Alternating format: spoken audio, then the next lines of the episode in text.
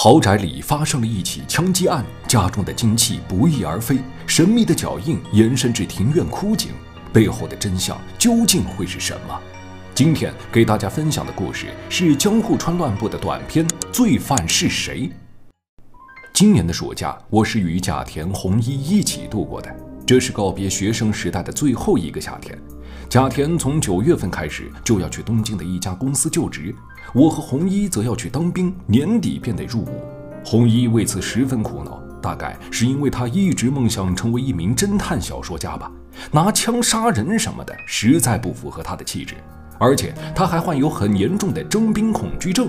但很可惜，红衣是家中独子，他的父亲又是军队里的少将，所以红衣注定得投身军营。除了我们三个人之外，还有一位和我们玩耍的美少女。少女名叫智魔子，是红衣的表妹，亦是他的未婚妻。这天晚上，红衣的父亲在豪宅中举办生日宴会，我们都盛装出席。宴会期间，红衣独自回到房间撰写他的小说。没过多久，我突然听到一声枪响，紧接着是甲田发出的尖叫。大家立刻朝声源处跑去，只见红衣浑身是血地倒在书房里。他的身旁还站着脸色苍白的甲田。见此情形，夫人哭着扑了上去，不停地呼唤儿子的名字。织模子小姐则是从厨房拿了一杯水来。奇怪的是，她并不像夫人那样悲伤，给人感觉有些冷淡，完全不像一个未婚妻该有的反应。另外，还有一个人的表现更加让人匪夷所思，他就是男仆常老头。他一进书房就直直朝着窗户边跑去，然后一屁股坐下，也不知道在搞什么名堂。就在众人惊慌失措的时候，医生赶来了。红衣的脚踝被子弹无情地射穿，虽然没有生命危险，但恐怕会落下永久的后遗症。同时，警部也来到了现场。根据第一发现人贾田的口供，他当时听见枪声就赶到了书房，房间里没有其他人，只有窗户大开着，窗户玻璃上开了个不规则的圆洞。警部推测，估计是有人从外面切割了玻璃，伸手进来，拔出插销，打开窗户，潜入了室内。同时，警部还在地毯上发现了泥脚印。顺着泥脚印，警部一路往前寻找线索。他发现这个脚印很奇怪，走路是个内八字。我出于好奇，也跟在警部后面观察。另外，还有一个人和我一样，他也在查看脚印。这人同样是受邀前来参加寿宴的赤井先生。难道？他就是赤井秀一，窜台了啊！赤井先生是侦探推理迷，每每来做客的时候，都会和红衣讨论国内外的名侦探。有一次，红衣指着书架上的《明治小五郎侦探传》这本书，轻蔑地说：“小五郎这个歪货侦探就喜欢纸上谈兵。”赤井先生也频频表示赞同。可以看出来，他们俩人聊得特别来，所以这位侦探迷赤井先生会对这起案件饶有兴致，也不足为奇了。我们三人跟着脚印一路摸索，最终发现这组脚印消失在了井边。这口古井很浅，除了淤泥就是浮水，没有任何其他机关通道。大家可以看看现场图，脚印从古井出现又消失在古井，这实在是令人难以置信。警部想不出罪犯的手法，只能先调查书房。书房里的抽屉全被拉开，不过里面的巨额现金并没有丢失，倒是桌子上的小金钟、金表、金边怀表、精致烟具不翼而飞。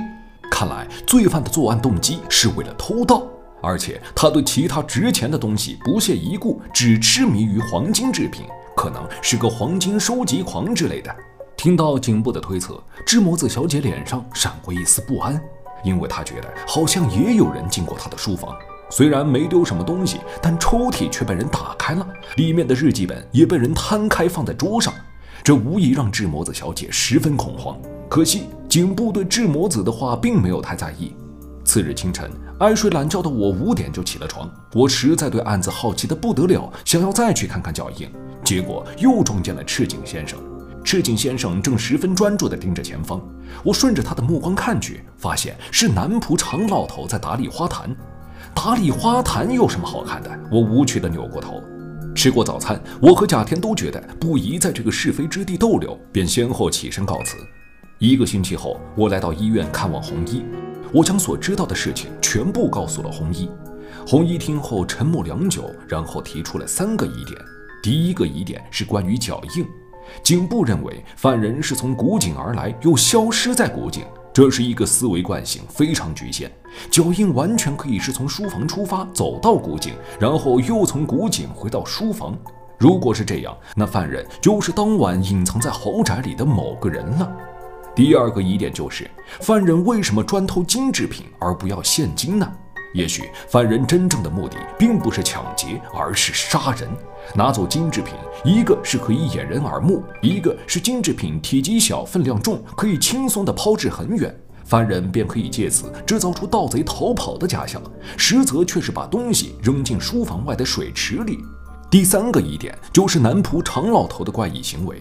案发后，他一屁股坐在窗边，第二天一大早又在花坛松土，这很难让人不怀疑他是在趁机埋藏什么东西。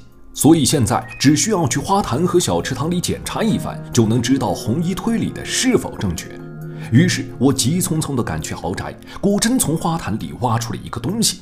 看着这样东西，红衣叹了口气，表示他已经知道凶手是谁了。如果院子里的脚印是伪装出来的，那犯人就是内部人员。他作案后只有经过走廊逃回正房这条路可走。可是，在枪响的刹那，贾田正好经过走廊，犯人要想在贾田的眼皮底下逃走，根本不可能。而书房隔壁是智摩子的书房，警察当时也搜查过那里，几乎没有藏身之处。换而言之，这就是一道二减一等于一的算术题。在密闭的空间里，有作案条件的只有红衣和贾田，而受害人当然不会是罪犯，所以二减一，从两个人中减去受害者，剩下的人必然是加害者，也就是贾田了。听完红衣的推理，我突然想到，贾田走路的确像女人那样是个内八字。更重要的是，那个被常老头藏起来的决定性证据，那是一个眼镜盒，里面装着一副老花镜，这副眼镜正是常老头借给贾田的。所以，当常老头看见现场掉落的那个眼镜盒时，就明白一切都是贾田干的。为了帮助贾田隐瞒，常老头就把他藏起来了。贾田和常老头的关系非常之亲密，所以常老头会为他做到这个地步也不算什么。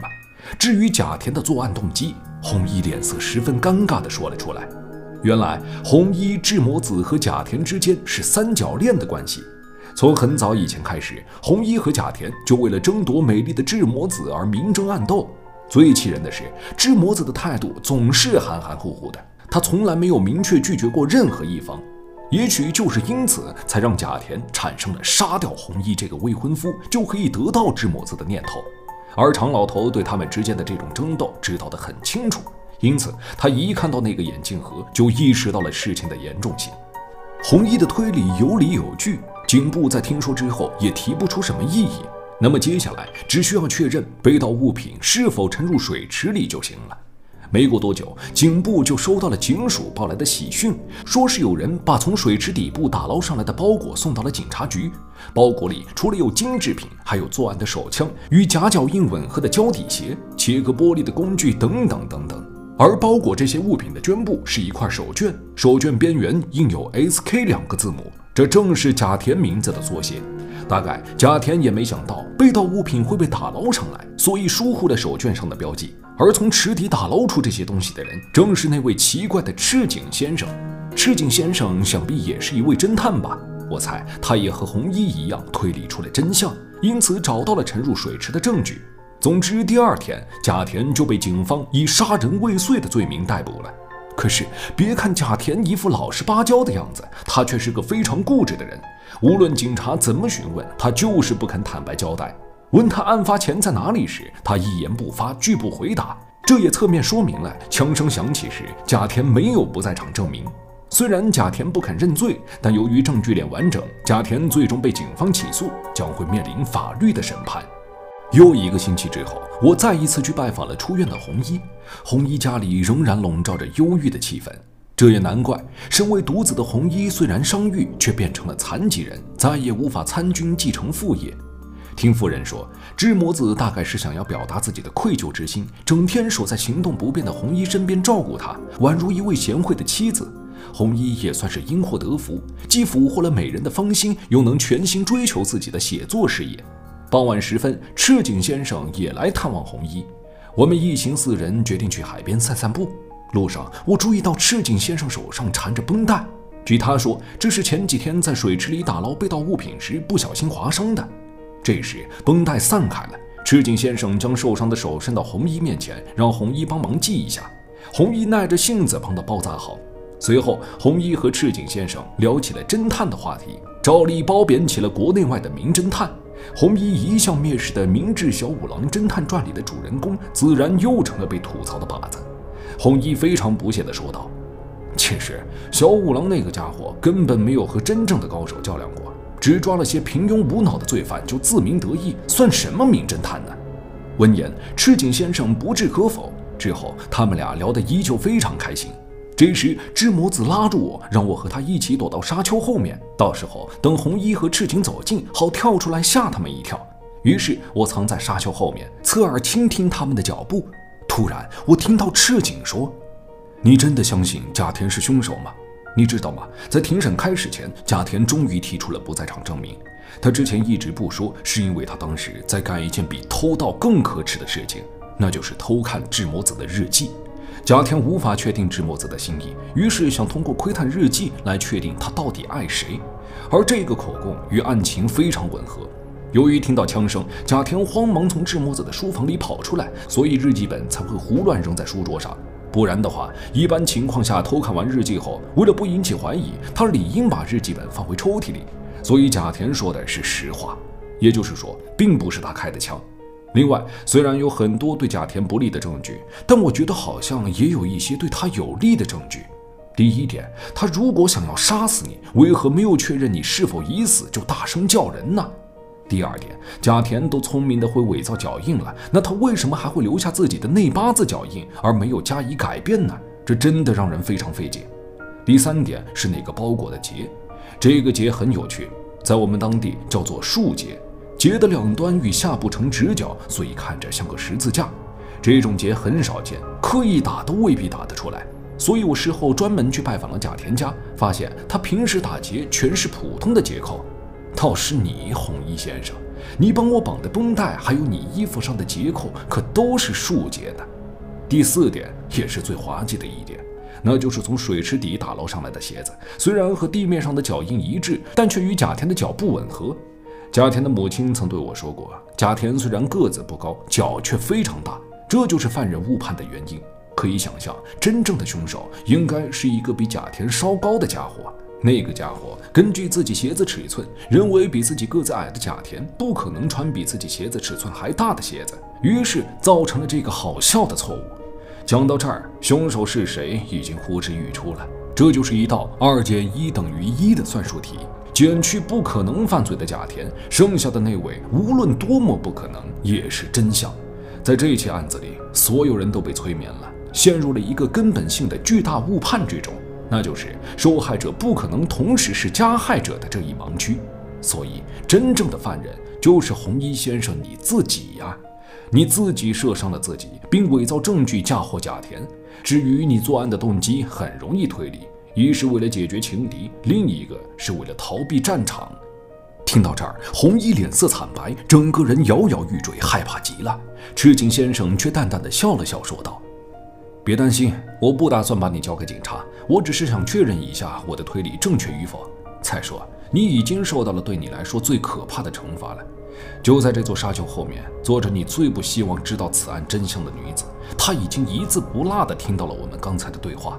现在。”我该告辞了，但是在离开之前，我想报上我的真名，我叫明智小五郎，就是那个你一向蔑视的侦探。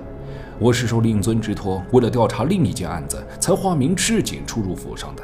你曾对我说过，明智小五郎只知道纸上谈兵。不过你现在知道了，我的推理应该比你这个小说家的空想更加切合实际吧？好了，咱们后会无期。说完，小五郎便扭头离去了。只剩下沙丘后的我，呆呆地望着智魔子和红衣，不知道他们俩会如何收场呢？罪犯是谁？是收录于《天花板上的散步者》的其中一篇短篇。《天花板上的散步者》是江户川乱步的短篇推理小说合集，里面的故事主要是以明智小五郎为主角展开的推理博弈，一共六个短篇，都相当精彩。有小五郎初登场的经典案件地板杀人事件，有极其精彩的新政演绎心理测验，有展现一个普通人究竟是怎么一步一步变成杀人犯的天花板上的漫步者，有富豪女儿被绑架交付巨额赎金后，女儿却仍没回来的黑手帮，由月光下的谋杀案、三角恋导致的人间悲剧、月亮与手套，以及我们前面分享的罪犯是谁，这六片都是典型的攻心推理，从凶手不经意间显露出来的破绽推导出整个犯案过程。正如小五郎所说，心理防线再硬的凶手也会被下意识反应出卖。所以，真正的侦探应该是从心理角度看透人的内心。尽管这些短片创作的年代距今已近百年，那些手法和观点都不再新颖，但经典永不褪色。大家感兴趣的话，可以去阅读一下原著哦。好了，今天的故事就分享到这里，关注旅者，咱们下期不见不散。